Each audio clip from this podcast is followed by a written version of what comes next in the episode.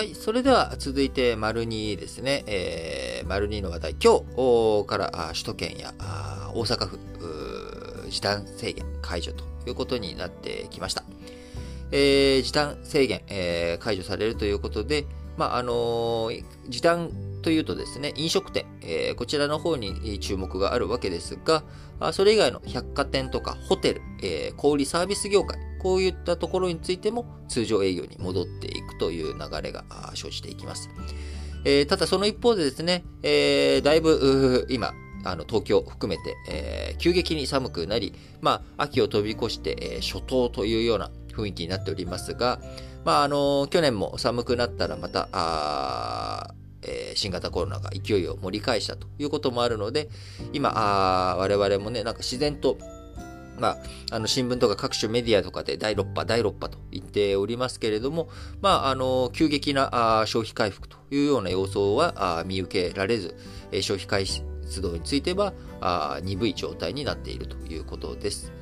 えー、日本銀行、日銀ですね、えー、去年1年間外出自粛などで、えー、消費が抑えられたことでもたらされた強制貯蓄、別にね、えー、貯蓄するつもりないんだけど、使う場所がないのでお金が貯まっちゃったよという金額がですね、2020年の1年間で20兆円に上ると試算されております。えー、そこからね、巣ごもり消費から外出へ流れが変われば、リベンジ消費という言葉、去年ね、使えなかったお金、えー、今年、えー、去年旅行行けなかったから今年は行くわっていうような、まあ、こういった消費に流れ、で、その消費の手元になる資金というものはみんなのお財布の中にあるわけだから、あしっかりとね、消費が盛り上がっていってほしいというようなところがあるんですが、まあ、こちら実際にどういうふうになっていくのかというところについてはですね、えー、各小売サービス業界、えー、まだまだ状況どうなるのかなっていうところを、えー、慎重に見ているというところになります。えー、実際、えー、去年ですね、あ、去年じゃないや、えー、今月頭、1日に緊急事態宣言の解除されましたけれども、飲食店、客足の回復は鈍いというような状態になっています。えー、深夜帯の需要が不透明なため、えー、午前0時以降の営業を控える、引き続き控えているような店舗もありますし、えー、状況についてしっかりと注視して見ていかなければいけないというところですが、まあ、感染再拡大、えー、しっかりと抑制しなきゃいけない。まあ、その一方で消費回復、しっかりとやっていかなきゃいけないという、まあ、えー、両立、課題となってくるのは、まあ、去年の GoTo 政策のところでも議論になったとポイントですけれども、まあ、そのやっぱり去年と今年違うところってどこなのっていうと、ワクチン接種が進んでいるというところですよね。えー、海外、えー、ワクチンパスポート、こういったものをね、先行させて、フランスでは、レストランやバーなどの入場にワクチンの接種証明書などの提示が義務付けられているということで、日本政府も10月から北海道や京都などでスポーツ観戦や飲食店でワクチンの接種証などを提示した利用客を対象にですね、人数や営業時間の制限を緩める実証実験を始めております。接種証明書の電子交付、こちらを検討しており、年内の開始を目指しているということですが、まあ、あの、すでに紙ではね、あの、受けた方だと、あの、2回接種したよっていう、貼っつけてくれているやつあるので、まあ、これで代替とかでもいいんじゃないまあ、持ち歩くのね、めんどくさいですけれども、まあ、あのデジタル苦手な日本政府、それで、こう、うまくいかないんだったら、もう紙のやつでもいいよっていう風にしてくれると、ちょっとはね、楽になるのかなという気もしますが、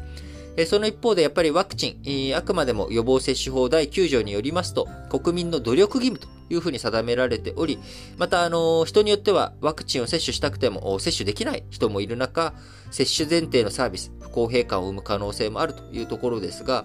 えー、ワクチンね、あの、自分がかかって、えー、こう、なんでしょう、重症化を防ぐとか、そういった要因もありますが、まあ、それだけじゃなく、人にうつさない。えー、そういった効果もあるわけですよね。なので、例えば、あのもし全部デジタル化がうまくいくんだったら、こんなことをやったらどうなのかなって僕自身思うのは、えー、そのお店の中の収容人数の、えー、9割はあワクチン接種順位にしなきゃいけないとか、そういうふうにすると、例えば、理論的には全国で、えー、ワクチン接種率9割達成すればですね、あのー、理論上はそうなると。ただ、あ一部ね、えー、ワクチン未接種の人がわーって、えー、入っているようなあ状況が、えー、ね、こう、当然偏りってお店ごとには生じてしまうと思うので、その偏りが起きないようにすれば、あ別にいいんじゃないかとかね。100%そのお店の中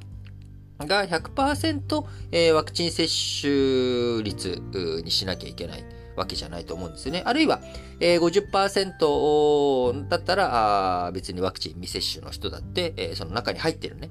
えー、収容人数の50%だったら別にワクチン接種してない人が入ってもいいというふうに、今現状そういうふうになってるわけですよね。別にワクチン接種してようがしてまいがわからないけど、えー、例えばイベントとか収容人数50%に制限とかってしてるわけなんだから、あ理論上は別に100%収容しても、えー、ワクチン未接種者が、あ例えば10%だったら入っても大丈夫だよとか。なんかそういう風なね、せっかくワクチンパスポートがデジタル駆使してやるんだったら、なんかその辺の、そういった全体をこう見てやるっていうことを、こういったことの仕組み、検討っていうのもね、ぜひちゃんとやっていってほしいなと思います。はい。